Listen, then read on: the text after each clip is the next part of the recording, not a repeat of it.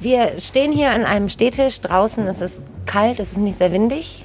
Ähm, der Herbst ist vollends da. Es soll schneien am Mhm. Fast schon Wochenende. Winter. Es ist fast schon Winter.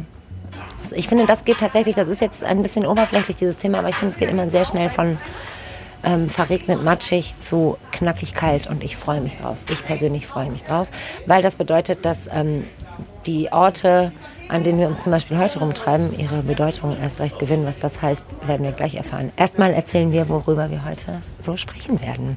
Eine Reihe von Großbauprojekten in Düsseldorf stehen still oder, naja, man weiß nicht so richtig, was mit ihnen ist, denn die Entwickler, eigentlich ziemlich große und erfolgreiche Konzerne, sind teilweise insolvent oder haben irgendwelche anderen Probleme. Was ist da los? Durch das Chaos sortierst du gleich, Tosja, mit unserem geschätzten Kollegen Düsseldorf-Chefreporter Uwe Jens Runau. Das stimmt. Außerdem äh, sprechen wir über den Betreuungsnotstand in Düsseldorfer Kindertagesstätten. Ähm, immer öfter werden Eltern angehalten, ihre Kinder zu Hause zu behalten, ähm, zu Hause zu lassen, nicht in die Einrichtungen zu bringen. Äh, was es für Alternativen gibt und woran das liegen könnte, dass diese Situation sich nicht äh, sehr viel entspannt, besprechen wir beide. So ist es. Und dann sind wir hier auf einem in der Entstehung begriffenen Weihnachtsmarkt Es riecht nach Kartoffeln. und nach Ge- Zucker irgendwie auf irgendeine so eine merkwürdige Weise. Also spätestens, wenn die Weihnachtsmärkte öffnen, wird hier die Luzi abgehen. Wir haben uns aber was ganz Besonderes ausgedacht. Wir haben nämlich gedacht, wir gehen mal mit einem waschechten Niederländer auf diesen noch nicht ganz fertigen Weihnachtsmarkt und finden mal raus, warum die Niederländer eigentlich so scharf auf Weihnachtsmärkte sind. Mein Name ist Tosja Kormann und ich bin mit Helene Pawlitzki auf dem Düsseldorfer Weihnachtsmarkt am Rathaus. Ihr hört Folge 289 dieses Podcasts und der Rhein steht bei 6,61 Metern. Wow. Rheinpegel. Der Düsseldorf-Podcast der Rheinischen Post. Herzlich willkommen im Rheinpegel-Podcast, wo wir jede Woche darüber sprechen, was Düsseldorf bewegt. Mein Name ist Helene Pawlitzki. Ich kümmere mich bei der Rheinischen Post um die Podcasts.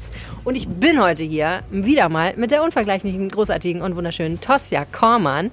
Das ist sehr schön, dass ich mir mit dir bin, weil du wirst nämlich in den nächsten paar Wochen sehr viel mehr hier mit diesem Podcast zu tun haben.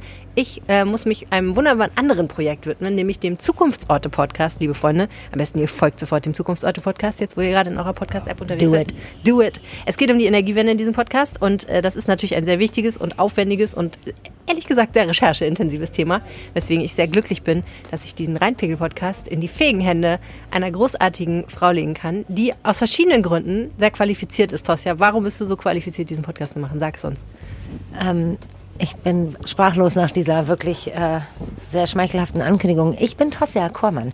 Ähm, ich bin Mitarbeiterin bei der Rheinischen Post am Digitaldesk. Ich äh, bin zuständig für Nordrhein-Westfalen und alles, was da so passiert. Ich sichte die Meldungen ähm, aus den Lokalredaktionen. Also ähm, genau, ich bin da im Thema. Ich komme aus Düsseldorf, ähm, bin nach ein paar Stationen außerhalb wieder sehr, sehr, sehr gerne hier und ähm, freue mich auch deswegen, diesen Podcast äh, aus deinen liebevollen Händen übernehmen zu dürfen für eine bestimmte Zeit.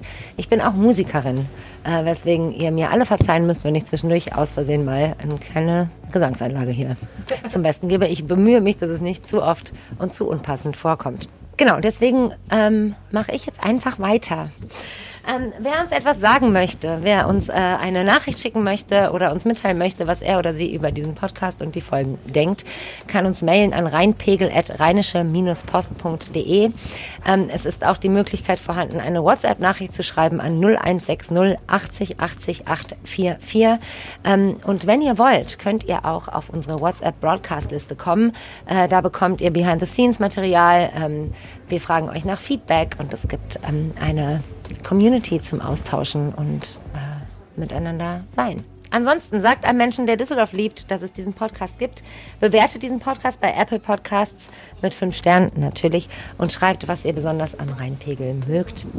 Und auch bei Spotify kann man uns diesen Podcast bewerten. Ja, wie schon gesagt, wir stehen auf dem Weihnachtsmarkt am Rathaus. Am 23.11. ist hier der Startschuss. Dann ähm, klingeln die Glocken und fließt der Glühwein. ähm, und hier sind natürlich schon alle Buden fertig gebaut. Äh, es ist alles geordnet, dekoriert und aufgeräumt. Ähm, es müssen nur noch die weihnachtsbegeisterten Besucherinnen und Besucher eintrudeln. nicht so unbedingt so richtig fertig gebaut, sind hier in der Stadt ja diverse Großprojekte, diese schönen großen Immobiliensachen, wo man wohnen kann und wo man äh, Büros reinmachen kann. Einige Düsseldorfer Immobilienentwickler haben in den letzten Monaten ziemliche Krisen durchmachen müssen. Und wenn man so durch die verschiedenen Viertel geht, da gibt es immer wieder so riesige Baustellen. Ein sehr schönes Beispiel finde ich ja immer ist das große Loch neben dem Bahnhof früher mal Grand Central genannt, jedoch ich nenne es nur noch das Grand Hole. Man hört und liest irgendwie immer nur davon, dass diese Bauvorhaben nicht vorankommen und dass die Unternehmer und Gründer insolvent sind. Woran das liegt, dass diese ganzen Projekte tatsächlich sich gerade in den letzten Monaten ähm, so ein wenig dem Abgrund hinab äh, entwickelt haben und äh, stagnieren und stillstehen und nicht vorankommen. Ähm, was es äh, aber dann bedeutet, wenn sich Investoren und Käufer finden für diese Immobilien oder Menschen, die das weiter vorantreiben ähm, und wie schnell es Lösungen geben kann. Ähm, darüber habe ich mit meinem lieben Kollegen Uwe Jens Runau sprechen können. Uwe Jens Runau, vielen Dank, dass du mit mir sprichst. Sehr ähm, gerne. Über ein Thema, was sicher sehr viele Düsseldorferinnen und Düsseldorfer beschäftigt, äh, nicht nur im Stadt Bild, möchte ich sagen, weil es äh, ähm, Baustellen gibt und ähm, Gebäude, die halb abgerissen sind, komplett abgerissen sind. Es gibt äh, Geschäfte und ähm, ja, Bauwerke, mit denen wir alle irgendwie, die hier aufgewachsen sind oder auch nicht oder schon eine Weile oder erst kurz hier wohnen, viel verbinden, die sich plötzlich verändern, die plötzlich leer stehen, über die man das ein oder andere hört.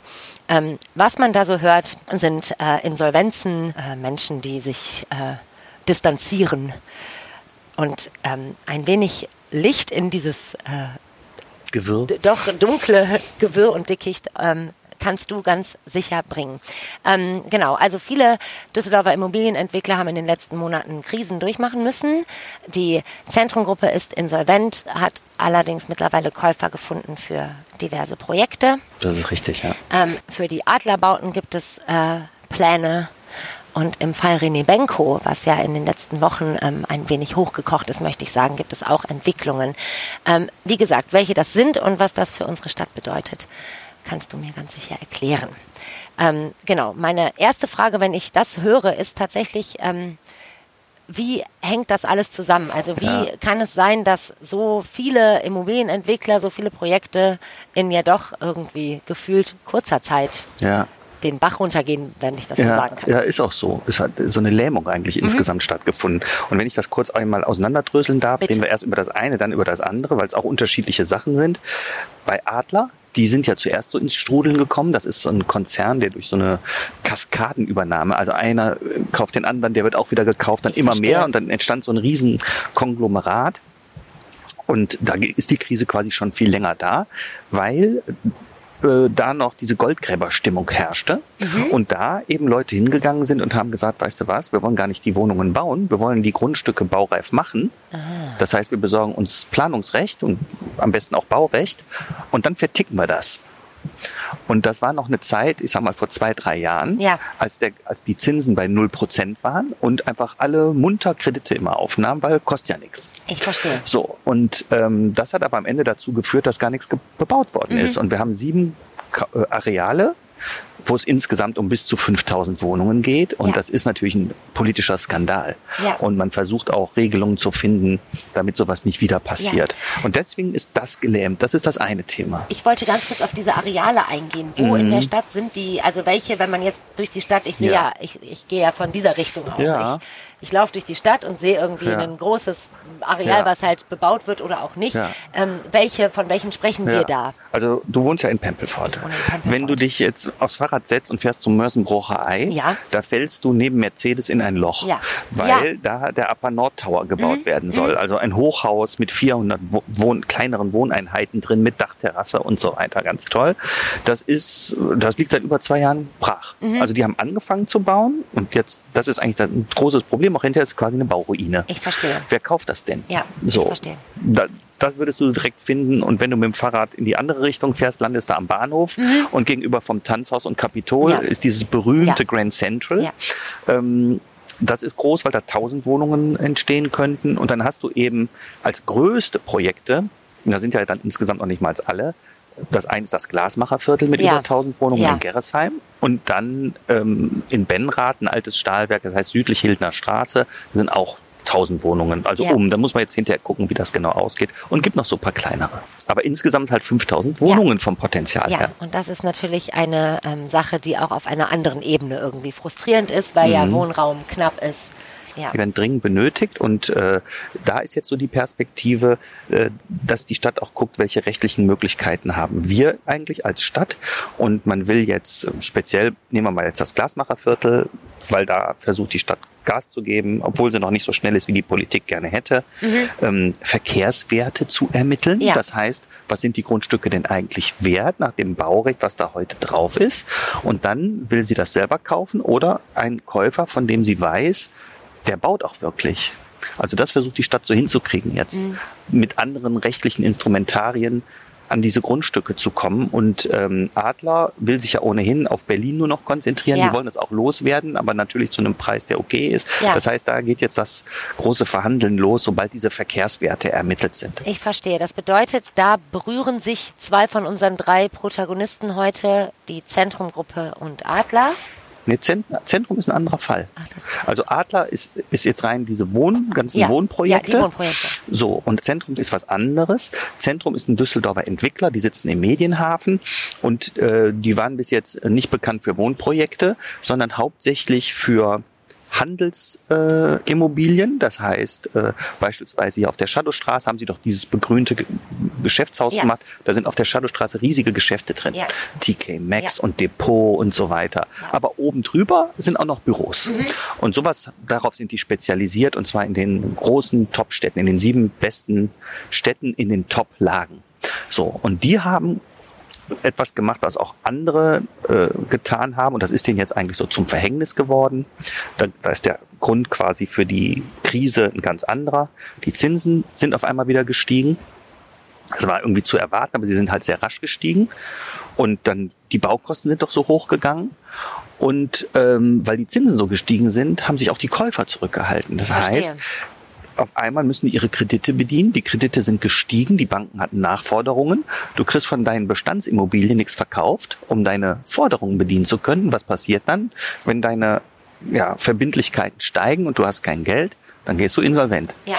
So, und das haben die kommen sehen und Zentrum war, das waren die ersten, die dann gesagt haben, oh, oh, oh, wir laufen hier vor die Wand, wir fangen jetzt an, ein Insolvenzverfahren in Eigenverwaltung. Das heißt, du wirst nicht ähm, abserviert als äh, Geschäftsführung, sondern die Geschäftsführung versucht, mit einem Sachwalter, das ist in dem Augenblick kein Insolvenzverwalter, sondern ein Sachwalter, der auch auf die Gläubigerinteressen achtet. Jetzt versuchen wir den Karren aus dem Dreck zu ziehen. Ich verstehe. So, und da kam jetzt diese Woche auch ein ganz gutes Signal. Die haben halt in Berlin so ein paar Sachen verkaufen können. Das heißt, da kommt Geld wieder rein und du hast weniger Schulden. Und ähm, da haben jetzt die Gläubiger gesagt, okay, wir sehen, ihr gebt euch Mühe, ihr dürft so weitermachen. Versucht auf den grünen Zweig wieder zu kommen. Ist das eine, ähm, ist das was Besonderes in, in, in solchen Fällen oder wird immer versucht, eigentlich erstmal Man versucht das, aber manchmal klappt es dann doch nicht. Ähm, zu retten ne? oder zu also der, Chance zu geben, Der Herr Kebekus, der hier Ja, war, der hat ja. beispielsweise auch versucht, Air Berlin zu retten. Ja. So, und äh, der war auch schon bei Karstadt Kaufhof äh, Ja. drin. Karstadt Kaufhof wissen wir ja auch, äh, die waren jetzt dann schon zweimal im Insolvenzverfahren, die kriegen haben viel öffentliches Geld ja sogar noch Ja. gekriegt. Ob die am Ende überleben, muss man Ja, gucken. Air Berlin, äh, wie wir wissen, gibt's nicht mehr. Damit Ja. fliegen wir nicht mehr in den Urlaub. Ja, Ne? ja. So, das, so, und jetzt muss man aber sehen, bei Zentrum sehen die Chancen wohl ganz gut aus. Die sind zuversichtlich. Okay. Und ähm, was, was würde das dann bedeuten? Also, Wenn dass Z, dann würde Zentrum quasi, äh, die hatten mal so ein Immobilienportfolio, vier bis fünf Milliarden. Mhm. So, und äh, da sagt man jetzt so, wird, wird geschätzt von Experten, jetzt haben sie noch zweieinhalb bis drei Milliarden da. Aber sie haben auch Verbindlichkeiten von über einer Milliarde. Ja. So, und sie müssen jetzt halt Sachen verkaufen, das heißt, die schrumpfen was, Ja. aber ähm, vielleicht kriegen sie es hin, wenn der Käufermarkt wieder anzieht, dass sie genug verkaufen können, Ja. ähm, dass sie eben die Mitarbeiter, die da sind, sind ja hoch spezialisiert. Ja. Und das passiert jetzt da in Berlin schon, haben sie Sachen verkauft, aber sie bleiben Dienstleister. Sie führen die Projekte zu Ende, sie bekommen quasi Aufträge Ich von den neuen Eigentümern. Und dann kann es sein, dass sie in kleinerer Form auch weiter existieren ich können. verstehe. Das nennt man ja Restrukturierung. Ja. Du kriegst eine andere Form, Ja. aber du kannst irgendwie Der weiterleben. Kern genau. bleibt erhalten. Genau, die Idee bleibt erhalten. Ja, ne? ich verstehe. Das heißt, wir haben auf der einen Seite ähm, jetzt betrachtet. Genau, wir haben, wir haben Stillstände einfach. Baust- Baustillstände. Baustillstände. Also das ist jetzt auch bei Areale. Benko. Ne? Ja, genau, das wäre das dritte, was Genau. ich. Wir haben einmal die, die ganz sichtbaren, für uns sichtbaren, das Glasmacherviertel äh, Grand Central, wo einfach nichts ist, im, Mhm. Ist. also auch ganz haptisch Ja, äh, zu erfahren. Dann haben wir hier den äh, begrünten, ähm, das begrünte Köbogen. Gebäude, den Köbogen an der Schadowstraße, wo, Wo wir Zentrum auch verkauft. Sehr wo wahrscheinlich die nur- eigenen Anteile. Wo wir ja. nur wissen, da Ja. geht's nicht weiter. Das sehen wir natürlich nicht, weil es ist eine florierende Geschäftsstraße. Die läuft ja auch. Und dann haben wir ähm, ein Gebäude, was für viele Düsseldorfer und Düsseldorferinnen einfach auch äh, ein wichtiges Gebäude ist, Genau. das Karschhaus. Ja. Ähm, dass da irgendwie alles nicht ganz knusper ist, ja. ähm, ist auch bekannt. Genau, und es wäre ähm, spannend. Da ruht jetzt die Baustelle. Jetzt, genau. Und das ist auch wirklich äh, anders als bei Zentrum. Also bei Zentrum, die haben ja noch vor, diesen Calatrava Boulevard Ja. Zu bauen an Ja. der Königsallee. Und da merkt man halt an der Kö, da ist so eine Baustelle, die geht nicht weiter. Das Ja. ist aber bis jetzt die einzige Einschränkung. Ja. Daneben sind ja Häuser, wo Geschäfte drin sind, da funktioniert alles. Das heißt, da sind wir gar nicht so betroffen. Bei dem Karschhaus ist das ja anders. Man sieht da oben, das Ja. Dach ist halb auf, Ja. Äh, ja, da sind Fensterhöhlen sozusagen, die sind offen, da muss man jetzt mit dem Winter gucken, Ja. ist das Dach dicht? Ja. das wird jetzt gerade gecheckt. Und Das davor ist schon sehr persönlich auch, Ja. Also das ist schon ein anderes Bild als ja. Ja, stimmt. und das ist halt auch, äh, wenn das so ist, das ist ja so ein Riesenklotz durch diese Einzäunung und so weiter, wo auch das nicht so schön ist. Und eigentlich willst du, dass so eine Baustelle relativ schnell beendet Ja. ist. Und jetzt ruht die halt. Ja. Und die Hoffnung ist, dass es im ersten Quartal vielleicht tatsächlich wieder weitergeht. Dann hätten wir so ein halbes Jahr Verzögerung Ja. ähm, gehabt, wenn nämlich die Signa, das ist das Unternehmen von René Benko, das Ganze tatsächlich abgibt an den Partner nämlich. Das ist auch so, ein, so, eine, so eine, das ist nicht Signa alleine, sondern da gibt es noch eine Central Group und die äh, würden das vielleicht ganz übernehmen. Ja, die Central Group sitzt in Thailand, nicht wahr? Mhm. Genau, das ist ein thailändischer Großinvestor, eine Familie, Mhm. Ja. die dahinter steckt. Und die sind auch schon an der KDW-Gruppe, Kaufhaus des Verstehe. Westens, sind sie zur Hälfte beteiligt und die könnten das dann da in Düsseldorf vielleicht ganz übernehmen. Da wird gerade noch drüber verhandelt. Ja. Aber es ist so eine ganz gute Perspektive. Wenn die das übernehmen, wäre die Signa raus und du hast einen solventen Investor, der das Ganze zu Ende baut. Verstehe. Was ist das Interesse von so einer Familie aus Thailand, ähm, das Karschhaus, also jetzt mal ganz, äh, ganz ähm, Sie platt halt gesagt, sie, zu retten? Sie sind halt äh, ohnehin schon im Handel, so der Spitzendimension KDW ist ja ganz Ja. edler Handel eigentlich, äh, sind sie ja ohnehin schon beteiligt. Ja. Ne? Und dann sagen die halt, oh, da können wir, das ist ja für die auch eine Chance zu sagen, wir können auch diese tolle Immobilie hier ähm, Ja. vielleicht übernehmen. Das ist, Ja. wir haben ja viele ausländische Investoren, die sich in Düsseldorf, weil das ja hier ein, eine reiche Stadt ist, äh, viele Leute von außerhalb kommen, geben hier Geld aus. Wir haben auch die Büroimmobilien an der Kö, die sind viel wert, weil da tolle Unternehmen drin Ja. sitzen. Werden ja auch gerade viele andere Sachen auf der Kö neu gebaut. Und das sind quasi sichere Anlagen. Ja. Und äh, das sieht auch so ein ausländisches Unternehmen. Die sagen, Ja. oh, da können wir jetzt auch äh, uns was Gutes einverleiben. Ja, ich verstehe. Und ähm, eine andere Sache, die ich mich auch noch frage tatsächlich ist, es ist ja auch, es ist alles Zahlen und äh, Summen, die ich mir natürlich nur im Ansatz irgendwie vorstellen kann und gar nicht greifbar und äh, Gebäude, aber es sind ja auch immer Personen. Also Uwe Reppegater ist äh, der Gründer der Zentrumgruppe, Ja. René Benko ist natürlich auch ein österreichischer Investor beziehungsweise der, Mhm. der österreichische Unternehmensgründer. Ähm, also das, ähm, es hängt ja auch immer ein bisschen an diesen Personen, Personen, oder? Also absolut. ähm, die dann so Die haben auch übrigens zusammen mal das Sevens gekauft. Ah? René Bengo und Uwe Reppegata, ja. alles hängt immer irgendwie Ja. zusammen. Also die beiden äh, haben auf ihrem Weg nach oben sozusagen auch mal zusammengespielt. Ja. Äh, heute nicht so. Ich glaube auch so richtig mögen tun die sich nicht, Ja. wenn man so manchmal das hört. Äh, Ja. ähm, aber ähm, es sind ähnliche Unternehmertypen, die halt Ja. richtig was aufgebaut Ja. haben und ähm, äh, mutig waren. Ja. Aber sie waren vielleicht auch, äh, haben jetzt einfach zu viel Eisen im Feuer gehabt. Und weil sie ihre, ihre finanziellen ähm, Belastungen ja auch gar nicht mehr schultern Ja. konnten und haben sich so gesehen ein Stück weit auch verzockt, könnte Ja. man sagen, weil es einfach zu viel war. das finde ich einen interessanten Aspekt, dass dieses Ganze, was ja, ja dann so eine ganze Stadt tatsächlich beschäftigt, auf mehreren Ebenen, ähm, nicht, nicht hängt an einer Person, aber es gibt ja immer die Gesichter zu diesen, zu diesen Ja. ähm, Fällen. Irgendwie. Richtig. Das ist, ähm, ja, das, Bei Adler ist das nicht so, ne? Ja. Adler, da weißt du gar nichts, ne? Da, Ja. die sind alle, der eine hat den anderen übernommen, dann tauchte Ja. mal mittendrin einer auf, denn aha, das ist der Unternehmertyp, Ja. das war dieser äh, Kröner. Ja. Und äh, ansonsten, das Ja. ist, da geht es nur um Geld und Anlagebeteiligung. Ne? Ja, wie du gesagt hast, dieses Kaskaden Ja, ähm, genau. aufkaufen, Ja, nicht genau. wahr? Ich heute noch eine neue Vokabel gelernt. Äh, vielen Dank. Genau, um das ein bisschen jetzt, ähm, also ich weiß auf jeden Fall jetzt mehr darüber als vorher, was ich, äh, was ich schön finde. Und ähm, wie sind denn die Aussichten? Also jetzt mal ganz ähm, ein Best-Case-Szenario, ein, Mhm. also weil Worst-Case-Szenario, das äh, blenden wir mal aus. Was, was ist für, für diese drei ähm, Pfeiler sozusagen? Das, Eine große haben- Hoffnung, Karschhaus wird jetzt fertig Ja. gebaut. Ähm, das wäre auch sehr schön, weil das sollte ja eigentlich bis Ende kommenden Jahres fertig sein und dann sollten die Verkehre drumherum dann neu geregelt werden. Ja. Ne? Also, dass man nicht mehr in die Kasernenstraße ist ja jetzt auch schon Ja. gesperrt, sondern der Verkehr geht dann durch die breite Straße einspurig und auch in Gegenrichtung auf die Ja. eine Allee einspurig. Also das heißt, diese Einschränkung, dass der Verkehr nicht so gut ist und der Platz auch noch nicht fertig ist, der nicht eine Platz, das wird, wenn wir Glück haben, nur ein halbes Jahr alles später. Ja. Das wäre also, das wäre äh, super. Das wäre äh, ja, gut ein halbes Jahr können wir alle verkraften. Ähm, und und bei der Kö jetzt beispielsweise, da muss man sagen, Herr Reppegat, da hat er glaube ich elf oder zwölf Immobilien gekauft. Mhm. Die Immobilien sind ja da, die können weiter bespielt werden oder auch ersetzt werden zum Teil. Das heißt, die Kö selber hat so eine Kraft ähm, dass auch da das weitergeht. Ja. Ähm, wer dann überall der Eigentümer ist, muss man sehen. Das kommt darauf an, wie jetzt das Verfahren insgesamt weitergeht.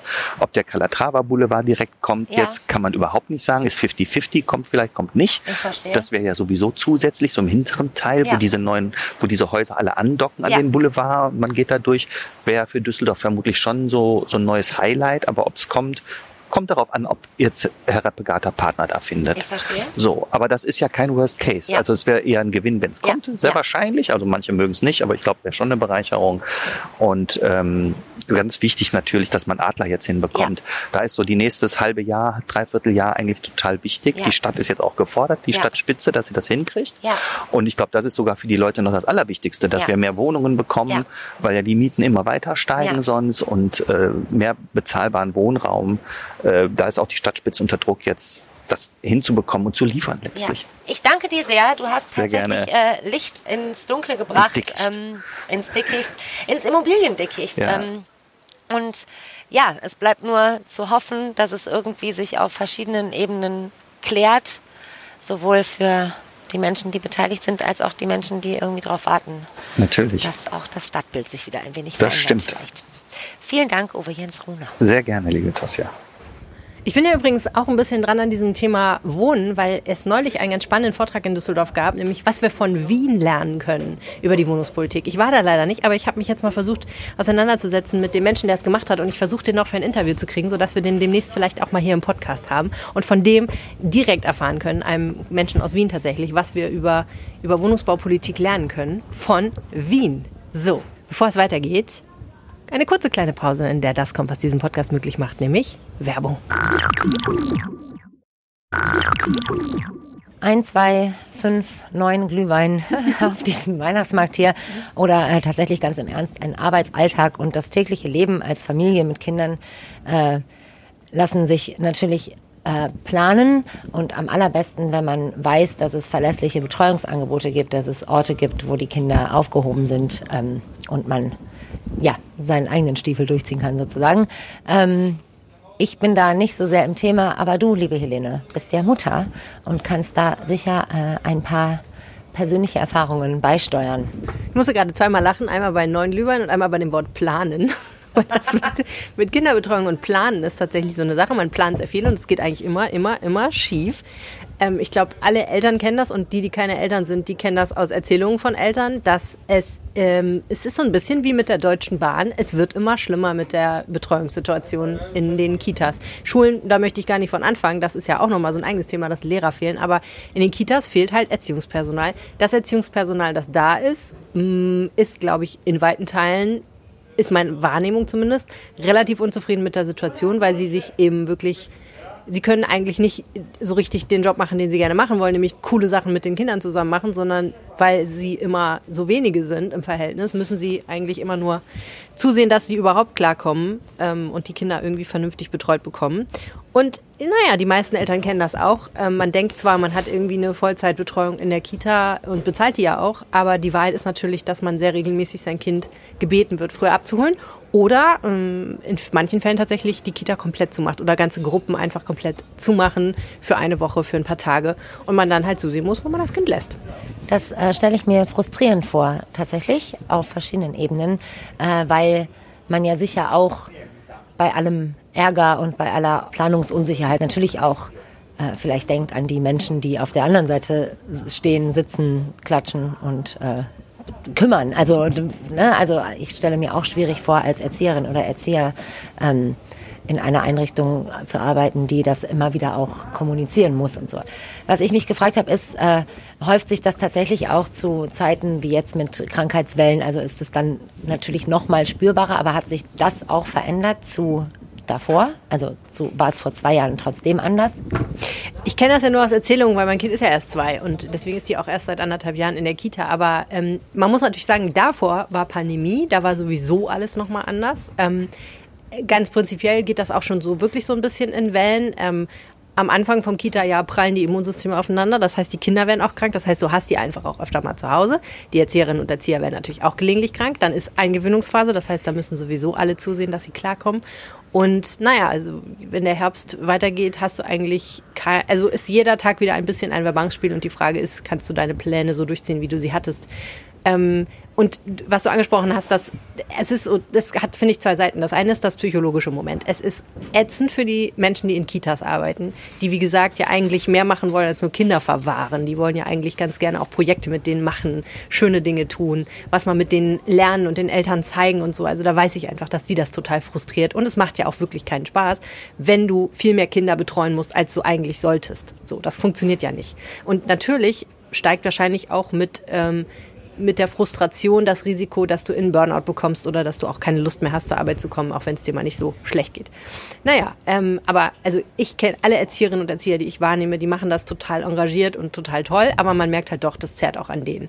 Dann, die Eltern sind natürlich sowieso irgendwie, äh, gehen voll auf dem Zahnfleisch, die meisten. Und für viele ist es natürlich auch so, die müssen Vollzeit arbeiten und auch beide, damit sie in Düsseldorf wohnen können. Sonst können sie sich die Mieten hier gar nicht leisten und einen angemessenen Lebensstandard.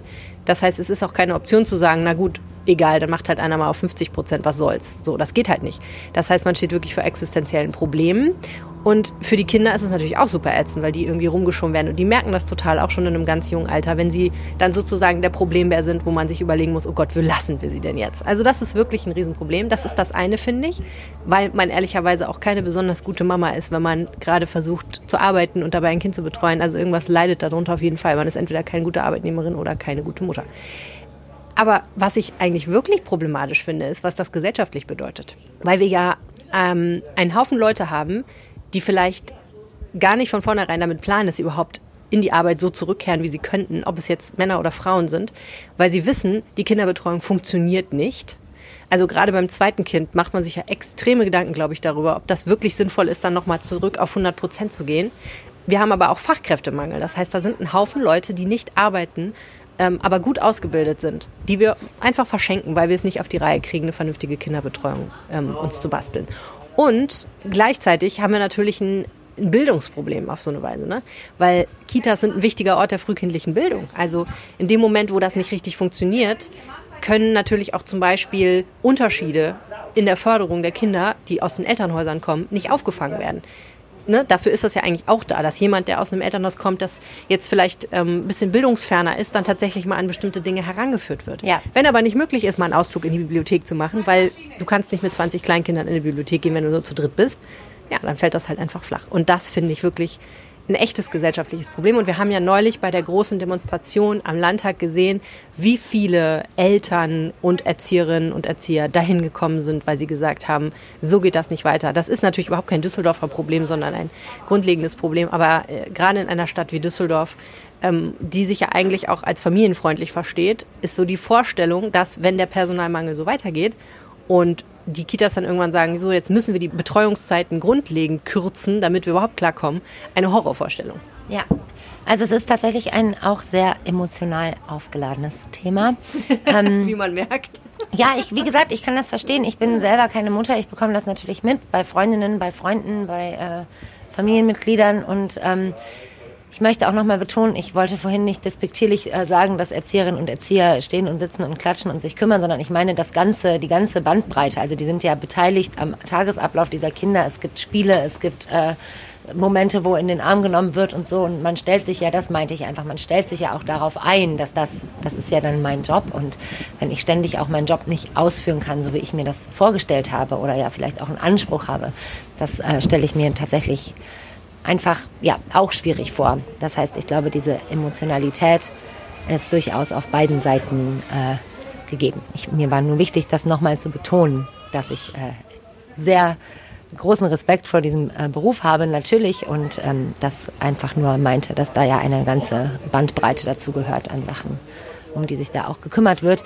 Was wenn jetzt die Kita zumachen muss oder bestimmte Gruppen nicht öffnen können, aus gesundheitlichen Gründen, aus Personalmangelgründen, aus welchen Gründen auch immer, ähm, dann ja im besten Falle vielleicht andere Menschen auffangen. Also es gibt ja alternative Angebote, es gibt ähm, ja, Wege, wie man das als Elternteil vielleicht auffangen kann, dass das auch wieder eine Kostenfrage ist und auch nur für bestimmte Menschen vielleicht in Frage kommt, völlig nonchalant, ist auch klar.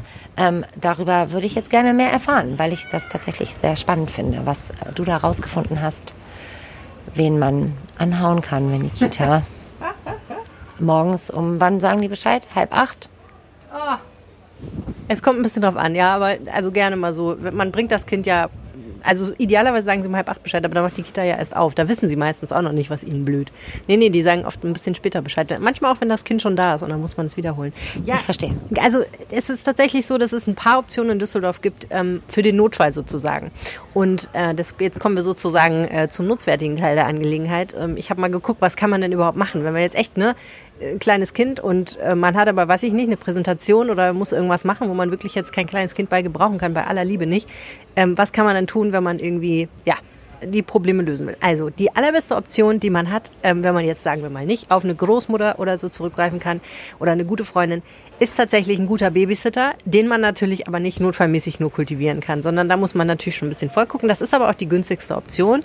Ungefähr 15 Euro pro Stunde lässt man da und ähm, das ist so der gängige Satz. Und äh, das kann man entweder als Minijob anmelden oder dass die Person kann auf Rechnung arbeiten, je nachdem. Wichtig finde ich schon, dass man das vernünftig versteuert und beim Minijob werden dann ja auch Sozialleistungen irgendwie gecovert und es gibt dann Urlaubsanspruch und so. Das finde ich dann auch ganz fair. Aber ne, also das ist natürlich nichts, was man eben so mal so findet und ich kann nur sagen, es ist nicht so einfach, einen guten Babysitter zu finden. Es gibt verschiedene Möglichkeiten. Ich empfehle sehr das Stellenwerk. Das ist äh, eine Jobbörse, ähm, von Universitäten, wo man als Privatperson kostenlos inserieren kann. Und da findet man wirklich eigentlich ganz gut Leute. Das sind auch nicht nur Studierende, die da reingucken. Ähm, so, also das, äh, damit habe ich gute Erfahrungen gemacht. Ähm, natürlich gibt es auch so Listen oder es gibt Aushänge oder so, aber das ist eigentlich das, worüber ich immer mal jemanden gefunden habe. Das ich habe auch einen Babysitterpass. Guck mal, und es gibt auch Leute, die richtig qualifiziert sind an der Stelle. Das Problem ist so ein bisschen, finde ich, an der Sache. Also ich habe schon, wir haben tolle Babysitterinnen gehabt, aber ähm, gerade jüngere Frauen oder Männer, die das machen, deren Leben ändert sich natürlich auch. Die finden einen Job oder ziehen weg oder machen was anderes und dann bist du sie ganz schnell wieder los. Und das ist natürlich immer sehr schade, wenn man sich gerade so ein bisschen aneinander gewöhnt hat. Und wie flexibel die sind, hängt natürlich sehr vom Babysitter ab. Und natürlich erwartet auch der Babysitter Flexibilität. Also auch der sagt dann mal, äh, ja, sorry, ich kann morgen nicht kommen oder oh, ich bin krank oder so. Also ob der Babysitter dann so ad hoc kann, wenn man morgens anruft und sagt, äh, hallo, kannst du kommen, sagt der Babysitter vielleicht auch, nee, ich habe ich hab Uni. Aber es gibt auch zwei Notfalloptionen. Neben dem äh, sozusagen klassischen Babysitter-Job gibt es ja auch ähm, genau das andere Ende des Spektrums sozusagen. ähm, genau, eine Notfalloption die sich irgendwie auch schön anhört, auf verschiedenen Ebenen. ja, wir haben schon mal im Podcast über die Granny Angels berichtet und ich habe das mittlerweile auch mal ausprobiert. Und das ist eben ein Service, wo insbesondere Frauen und Männer arbeiten, die schon im Rentenalter sind. Teilweise sind die tatsächlich auch qualifizierte Erzieherinnen und Erzieher, also die haben das auch gelernt mal und machen das jetzt einfach noch ein bisschen weiter, teilweise auch nicht. Aber das ist eben auch ein, ein Start-up aus Düsseldorf und Umgebung, ähm, was es in verschiedenen Städten gibt und worüber man eben auch im Prinzip einen Babysitter buchen kann, der aber eben relativ höheres Lebensalter hat, sag ich mal. Und was man auch wissen muss, ähm, es ist ein bisschen teurer. Es kostet 21,90 Euro pro Stunde. das hat auch was damit zu tun, dass natürlich eine Vermittlung dazwischen geschaltet ist. Sozusagen, ähm, man hat dann nicht den ganzen Zorus mit, dass man einen Minijob anmelden muss und so weiter und so fort. Da muss man sich nicht drum kümmern. Und das ist, äh, es ist ich habe es bisher auch als sehr verlässlich wahrgenommen, ja. weil es eben auch zum Beispiel Ersatz gibt, wenn jetzt irgendwas schiefgehen sollte. Aber ähm, das muss man einfach wissen, dass das natürlich teurer ist als jetzt ein klassischer ja. Babysitter. Und wie flexibel äh, sind, sind die Granny Angels? Also wie gesagt, wie du schon meintest, bei Babysittern äh, und Babysitterinnen ist es natürlich, äh, ja, Studierende haben auch ihren eigenen Stundenplan, da kann es morgens manchmal schwierig werden. Was, ähm, wie ist da die Flexibilität? Also ich habe mit der Gründerin äh, Jenny Shadua telefoniert und das mal erfragt und äh, die sind tatsächlich ziemlich flexibel. Man könnte die auch quasi von jetzt auf gleich buchen. Die versuchen das dann möglich zu machen und dadurch, dass die einen Pool haben von äh, Kandidatinnen und Kandidaten, also von, von Granny Angels und ich weiß gar nicht, wie das in der männlichen Form heißt, ähm, können die auch ein bisschen flexibler agieren. Ähm, man muss aber bedenken, dass das natürlich trotzdem bedeutet, sein Kind dann von jetzt auf gleich in die Hände eines quasi Fremdmenschen zu geben. Und da ist die Frage, ob das Kind das so cool findet.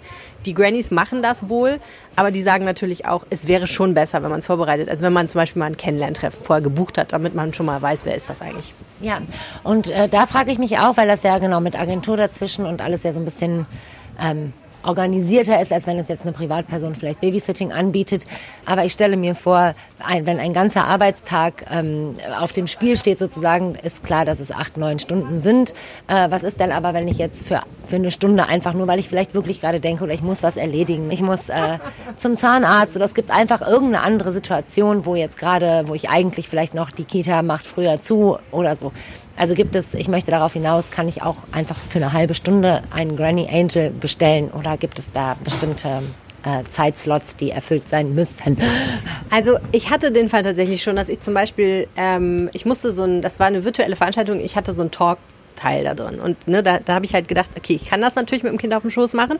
Und es sind ja dann auch alle mal so, oh toll, du hast ein Kind auf dem Schoß, wow, dass du das schaffst und so. Aber als Mutter denkt man sich dann immer so, ja, ich habe ein Kind auf dem Schoß, weil ich das muss. Und es macht, es ist blöd, weil mein Gehirn gerade nicht funktioniert, weil ich zwei Sachen gleichzeitig mache. Also das äh, kann man machen. Ähm, allerdings muss man mindestens zwei Stunden buchen, weil sich das sonst für die nicht lohnt. So, aber ich meine, das ist wahrscheinlich sowieso sinnvoll, weil ähm, mit Anreise, Abreise, Hallo sagen, hier ist das Töpfchen und äh, da findest du die Flaschen und wenn das Kind Kind schreit, folgende Dinge tun und so, dann das kostet ja sowieso nochmal Zeit. Also das macht, glaube ich, auch Sinn. Ich verstehe. Ich merke manchmal, wenn ich nicht über solche Themen spreche, dass ich ein wenig weltfremd bin, was das angeht. Aber gut.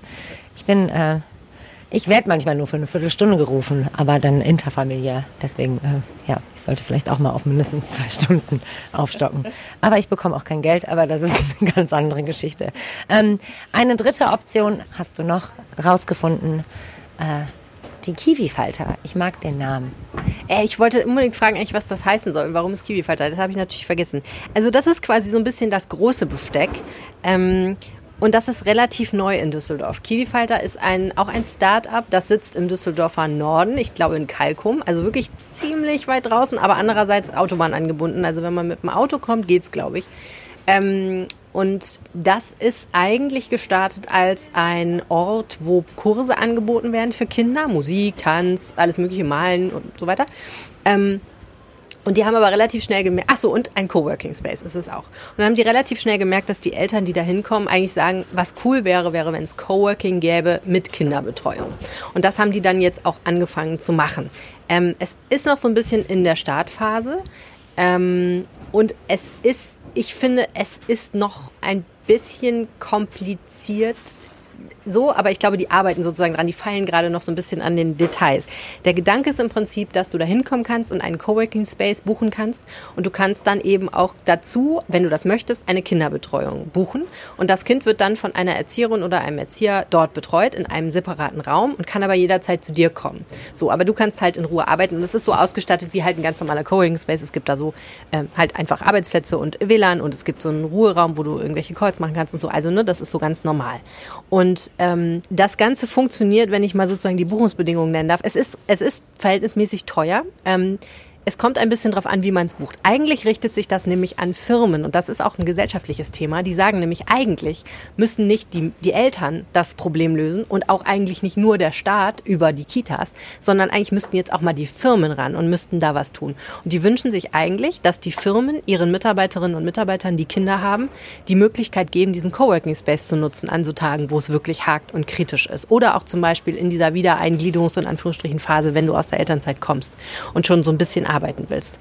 Und für Firmen kostet das 25 bis 33 Euro pro Stunde, so ein Angebot, also Coworking plus Betreuung. Und man muss dann so eine Karte ähm, kaufen und damit Zeitslots von drei Stunden kann man buchen. Ähm, das heißt also, man, man kann nicht eine Stunde für 25 Euro buchen, sondern man muss dann halt immer direkt drei Stunden quasi buchen. Also 8.30 Uhr bis 11.30 Uhr, 11.30 Uhr bis 14.30 Uhr oder 14.30 Uhr bis 17.30 Uhr. Man kann auch zwei Slots buchen. Und man muss auch mindestens zwei Slots abnehmen. So, das heißt, als Privatperson muss man das halt auch wissen. Man muss da erstmal ein bisschen Geld hingeben. Mhm. Man kann aber, man kriegt aber als Privatperson auch Rabatte. Also diese Preise gelten nicht. Und ich habe da mal gefragt, was würde es denn jetzt kosten, wenn ich an einem beliebigen Wochentag zwei Slots äh, als Privatkundin sozusagen abnehme. Das heißt, ich komme irgendwie um 11.30 Uhr und gehe um 17.30 Uhr wieder und in der Zeit arbeite ich da und mein Kind wird betreut und das würde mich dann 138 Euro kosten. Das ist natürlich eine Stange Geld. Andererseits ähm, für den Fall des, ich werde sonst wahnsinnig und ich habe irgendwas total Wichtiges, was ich halt machen muss und es geht anders nicht und mein Partner kann auch nicht einspringen und so ist es möglicherweise eine Notfalloption. Und es ist tatsächlich auch ziemlich flexibel. Also sie haben auch gesagt, du könntest auch morgens anrufen und sagen, ich möchte so gerne um 11.30 Uhr kommen. Äh, man kann es über eine App auch buchen oder also das kann man bald. Das kann man glaube ich noch nicht über eine App buchen, aber das ist in Vorbereitung. Jetzt geht es erstmal nur telefonisch oder per Mail. Ähm, aber die Kapazitäten sind begrenzt. Es gibt fünf Slots, also fünf, äh, fünf Plätze sozusagen aktuell. Ich verstehe. Also ähm, tatsächlich, ähm, wie du schon sagtest, das ist das große Besteck. Also die, die Preise sind jetzt pro Option ein wenig gestiegen. Ähm, ja, ich glaube, das ist einfach auch ein Thema, was man nicht vernachlässigen darf.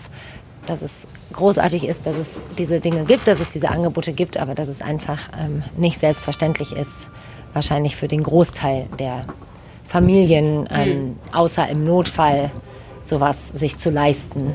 Und äh, ja, das ist ganz sicher auch nochmal ein eigenes Thema für sich, aber das ähm, finde ich tatsächlich nicht unerwähnenswert. Und äh, wie du schon sagst, wenn jetzt natürlich da Firmen einspringen und so, dann ist das nochmal eine andere Nummer.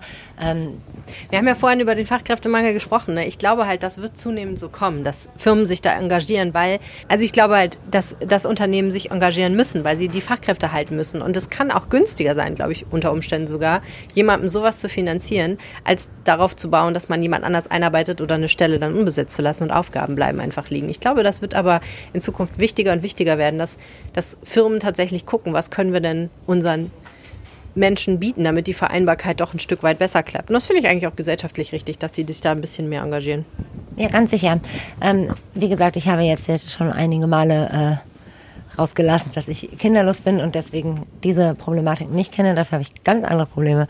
Ähm, aber eben nicht diese. Und ähm, in meinem Umfeld zum Beispiel sind einfach sehr viele Menschen selbstständig äh, oder genau nicht, nicht in einem festen Arbeitsverhältnis, nicht nur mit eigenen Läden oder Cafés, sondern auch einfach künstlerisch tätig oder so. Und da gibt's dann halt keine Firma, die, die das übernimmt, außer die eigene, also wenn man es selber ist. Und, ähm, und da müssen ja aber auch äh, verlässliche Betreuungszeiten, also wenn, wenn jetzt jemand zum Beispiel einen Workshop in der Kita gibt, um äh, Genau, um, um das da, weil das der Job ist und dann muss man seine eigenen Kinder selber irgendwie loswerden. Also loswerden hört sich auch immer so. Ihr wisst alle, was ich meine. Ihr wisst alle, was ich meine.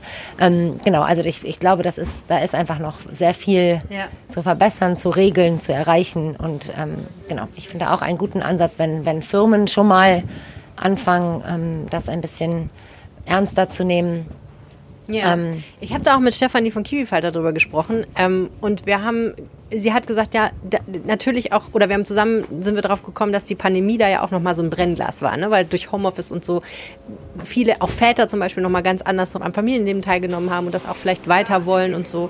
Also da ändert sich, glaube ich, vieles und ähm, naja, also ich glaube, bei, auch gerade bei Selbstständigen, die müssen sich natürlich einfach wirklich gut überlegen, was lassen sie sich das im Endeffekt kosten. Ähm, Und das ist ganz, ganz schwierig. Äh, aber also, wenn man nochmal gegenrechnet, ne, also 15 Euro für einen Babysitter, 21,90 Euro für Granny Angels und ähm, wenn man aber jetzt das auf die Stunde runterrechnet, ist man bei Kiwifighter auch nicht so weit davon entfernt sozusagen.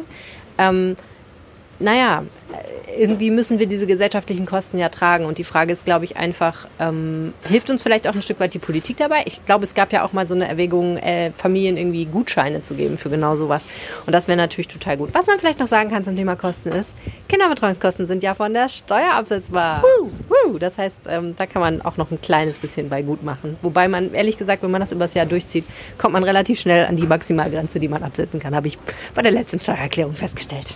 Ja, also ähm, alle, die auch unter diesen Situationen manchmal leiden und die vielleicht das Glück haben, um sich herum Menschen zu haben, die auch kostenlos und äh, so wie du völlig freiwillig, darauf möchte ich jetzt gar nicht hinaus, äh, Kinder ähm, betreuen, übernehmen und bespaßen, vielleicht einfach mal äh, das nächste Mal in den Arm nehmen und sagen Danke. nicht, weil ich das nicht oft höre, sondern einfach, das ist ja auch wichtig, dass man das ein, einmal bemerkt vielleicht.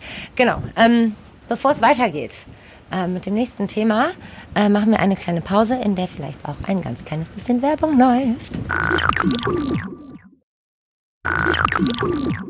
Da sind wir wieder, äh, nach wie vor auf dem Weihnachtsmarkt am Rathausplatz, äh, der noch nicht von äh, Besuchermassen in Weihnachtsstimmung gestürmt ist, wie es äh, der Fall sein wird, wenn eröffnet ist und der Weihnachtsbaum ange ich möchte sagen angezündet, das stimmt nicht, angeknipst wird.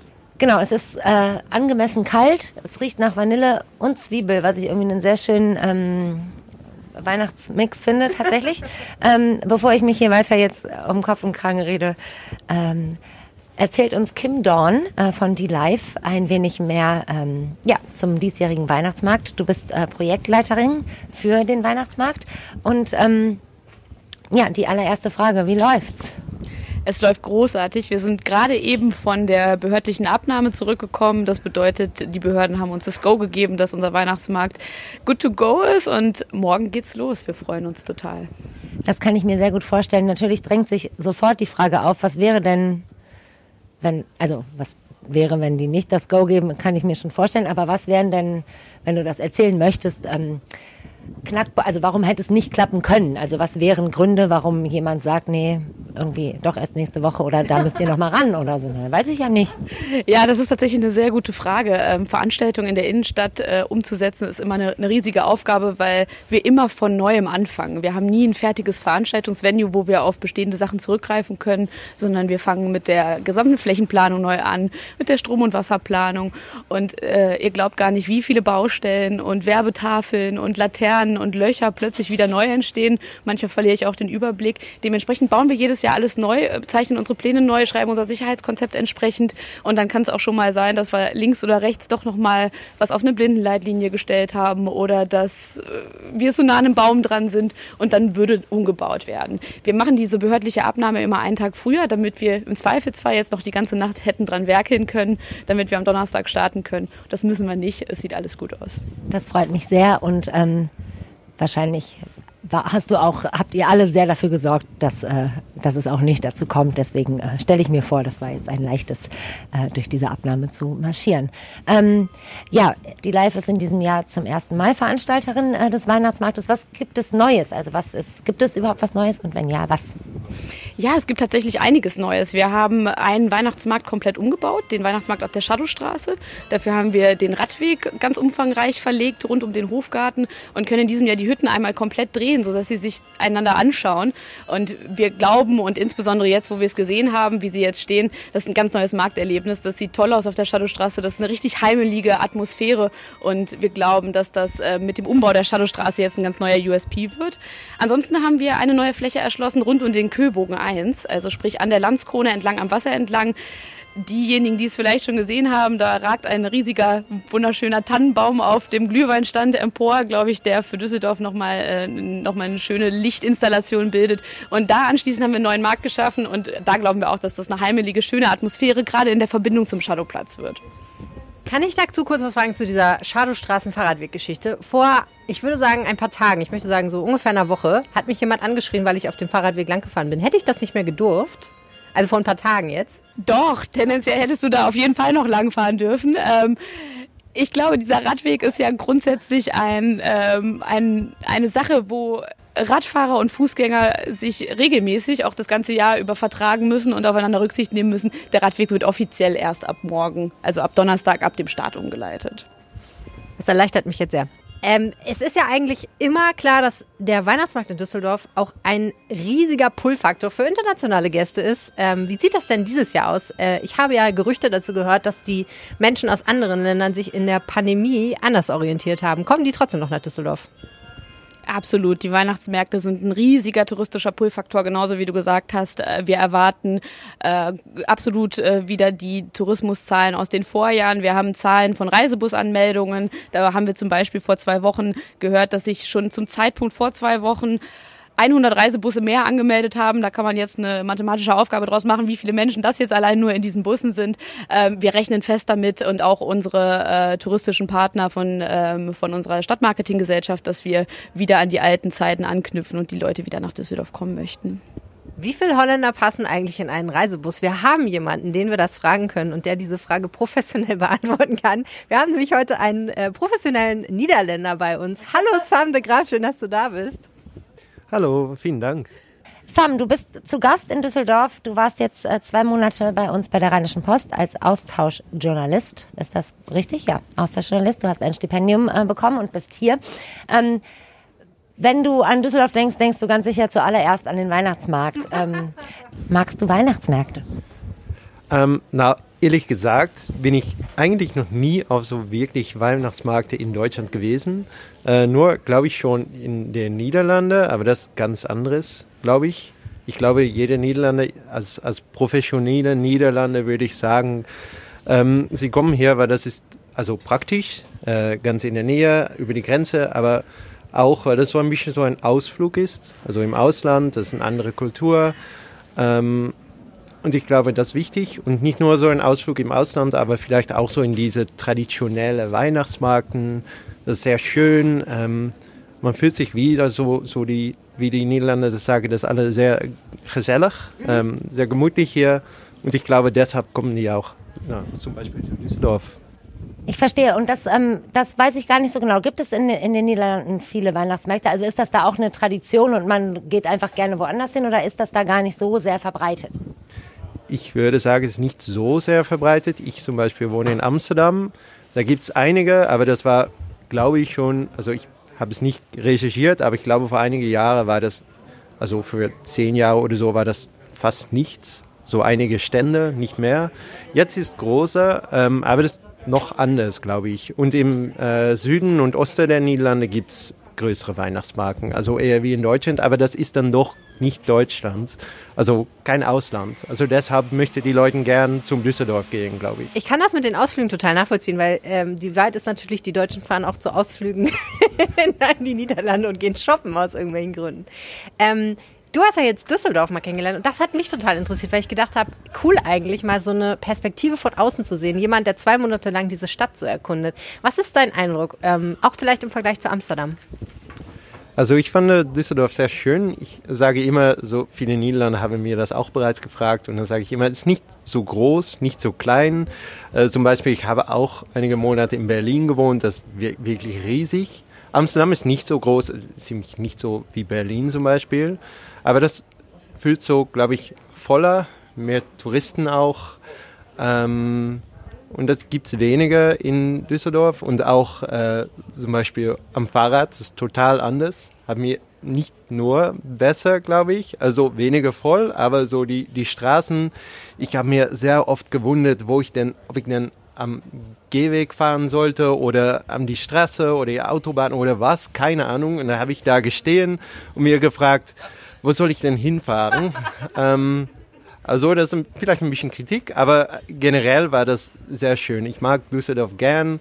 Ähm, der Rhein mag ich sehr gern. Ich bin da, also gestern war ich da und da war so wirklich Hochwasser. Das hatte ich auch noch nie gesehen und das war sehr schön. So, ja, die ganze Stadt war sehr schön.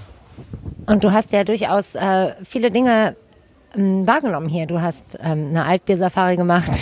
Du hast, äh, du warst auf dem Rheinturm du hast, glaube ich, auch so Altstadtspaziergänge gemacht, oder? So geführte Hop-on, Hop-off-Touren. Ähm, was hat dir besonders gut gefallen? Also hast du was gelernt über die Stadt, was du vorher vielleicht nicht erwartet hast? Ähm, genau, hat dir ein Ort ganz besonders gut gefallen? Also ich habe so ein Albier-Safari gemacht, das stimmt. Äh, das war eine sehr schöne Geschichte. Das war mit so zwei Gruppen von Deutschen aus Norddeutschland, glaube ich, zehn Männer, zehn Frauen und ich. Äh, das war ein sehr schöner Abend. Sie haben mich so wie adoptiert. Ähm, aber ja, ich wohne im Oststraße und ich glaube, ich bin sehr viel so im Zentrum geblieben. Also es gibt zum Beispiel Pempofort oder so etwas kenne ich nicht sehr gut, aber das Zentrum kenne ich bereits und ich mag gern zum Beispiel die Rahmen, äh, also die Restaurants finde ich sehr gut und ja, ich mag das, also wieder die Altbier Safari, ich mag auch sehr die, die Brauerei. Das war wirklich total, das habe ich nie irgendwo anders erlebt, so mit dieser äh, kleines Bier und das Altbier natürlich und ähm, haben mir oft auch passiert, dass ich eigentlich fertig war und dann noch ein Bier ähm, äh, gehabt habe. Also das war wirklich ja etwas anderes. Das äh, kann ich mir sehr gut vorstellen. Äh, du hast ja auch Karneval erlebt. Ähm, darüber können wir vielleicht irgendwann anders noch ausführlicher sprechen, weil es geht ja heute primär um Weihnachtsmärkte. Deswegen, du hast jetzt äh, mit dem Karneval natürlich eine ähm, typisch rheinländische Sache dir angeguckt. Ähm, Weihnachtsmärkte, wie wir gerade festgestellt haben, sind jetzt nicht unbedingt typisch rheinländisch, aber auf jeden Fall äh, für einen professionellen Niederländer typisch deutsch. Wenn du über den Weihnachtsmarkt gehen würdest, was würdest du dir hier ähm, am liebsten einverleiben? Also bist du eher so gebrannte Mandeln-Fan? Ähm, Freust du dich auf Glühwein? Also hast du da schon irgendeine Idee, wenn du in deinen letzten Tagen, du wirst ja bald wieder nach Amsterdam äh, zurückkehren, aber vorher ja den Weihnachtsmarkt noch mitbekommen? Hm, ja, also gute Frage. Ähm, also ich bin da nie oft gewesen. Also ich werde sagen, so, ich werde mal anschauen, wie das ist, wie es ist, um hier in Düsseldorf zu sein und dann fühle ich mich vielleicht nicht so wie ein Tourist, aber wie das wirklich, um als Düsseldorfer auf einem Düsseldorfer Weihnachtsmarkt zu sein, ja, keine Ahnung eigentlich. Vielleicht kann dir ja Kim einfach einen guten Tipp geben und äh, sagen, was, was muss man eigentlich erleben? Ich würde ja persönlich sagen, die authentische Düsseldorfer Weihnachtsmarkterfahrung ist, du musst mit vielen Leuten gehen, sie müssen alle Glühwein trinken und du selber musst nach dem zweiten Glühwein denken, ich hätte so gerne einfach was anderes. Vollkommen richtig. Einen großen Tipp, den ich habe, das ist tatsächlich auch eine Sache, auf die ich mich beim Weihnachtsmarkt immer besonders freue, ist, wenn ich mein erstes Käsebrot äh, gegessen habe. Ich weiß, dass sich am Käsebrot die Gemüter scheiden, insbesondere auf dem Weg dahin, ob man den Geruch aushält. Aber das Käsebrot kann ich dir auf jeden Fall wärmstens empfehlen. Dann eine ordentliche Tasse Glühwein und im Zweifelsfall geht zum Absacker auch immer noch mal so ein Baumstriezel oder eine Packung Poffertjes. Das finde ich ein wunderschönes Abschlusswort. Eine Packung Poffertjes verbindet uns doch alle. Ähm, vor allen Dingen die Deutschen mit den Niederländern, glaube ich. Ja, ja. Auch sehr lustig, dass dem Niederländer Käse empfohlen wird. ja, vielen Dank ähm, für die Informationen, für die Erfahrungen, äh, für das Gespräch. Das war der Rheinpegel für diese Woche und jetzt habe ich noch das Wetter vom Wetterstruxi für euch. Die Witterung ist ja aktuell noch auf mittleren bis späten Herbst eingestellt. Aber das wird jetzt zu Ende gehen. Grüße euch damit ganz herzlich zum Wochenendwetter. Ja, im Moment ist noch viel Herbstwetter und das wird jetzt halt eben tatsächlich dann in eine winterliche Witterung übergehen. Mehr dazu aber später. Zunächst kommen wir erstmal zum Wochenende. Und da sieht es im Moment so aus, dass wir am Freitag über den gesamten Tag verteilt immer wieder Schauer bekommen werden. Es wird sich so eine richtige Höhenkaltluftblase über uns legen, die halt immer und immer wieder Schauer produzieren wird. Diese Höhenkaltluft wird halt eben auch dazu sorgen, dass dann gerade bei den Schauern dieser ganze Kältesack halt eben auch runterkommt und dazu, dass halt die Temperaturen dann auf 6 bis 7 Grad runtergehen. Dazu ist es in Schauernähe durchaus stark bis stürmischer Wind möglich bei maximal 50 bis 55 Kilometer pro Stunde in Spitzenböen. Der Samstag wird ein ähnliches Bild bringen. Auch hier wird es über den Tag verteilt immer wieder zu Schauern kommen. Teils sind auch Graupelschauer dabei. Die Temperaturen liegen dann bei drei bis maximal sieben Grad. Auch hier in Schauernähe durchaus lebhafter bis stürmischer Wind. Dann gucken wir noch auf den Sonntag. Der wird uns aller Voraussicht nach etwas mehr Wolken bringen, aber auch hier ist es eher wieder dieses Schauerwetter, was zum Tragen kommen wird. So richtig anhaltender Regen ist wahrscheinlich nicht in Sicht. Die Temperaturen liegen dann bei 4 bis maximal 6 Grad und der Wind fällt langsam in sich zusammen. Kommt zwar noch aus westlichen Richtungen, wird dann aber im Laufe des Montags und des Dienstags dann halt eben drehen, sodass wir beispielsweise am Dienstag noch Höchstwerte von 0 bis 2 Grad bekommen werden. Ihr seht, es wird kühler werden. Und wenn dann mal ein bisschen Niederschlag dabei ist, dann kann es auch mal bis ganz runterschneien. Das müssen wir uns aber im Detail dann täglich oder tagtäglich angucken. Dazu lade ich euch natürlich ganz herzlich ein zu meiner Wetterseite jensstrux.blog. In diesem Sinne euch ein schönes Wochenende und wir hören uns dann nächste Woche wieder zum Wochenendwetter. Also bis dann, ciao, ciao. Wie vorhin schon erwähnt, äh, falls ihr uns erreichen wollt, ähm, die Adresse und die WhatsApp-Nummer haben wir euch genannt. Ähm, vielen Dank fürs Zuhören. Mein Name ist Tosja Kollmann und bis zum nächsten Mal. Mehr im Netz alle Nachrichten aus der Landeshauptstadt findet ihr auf rp-online.de slash Düsseldorf.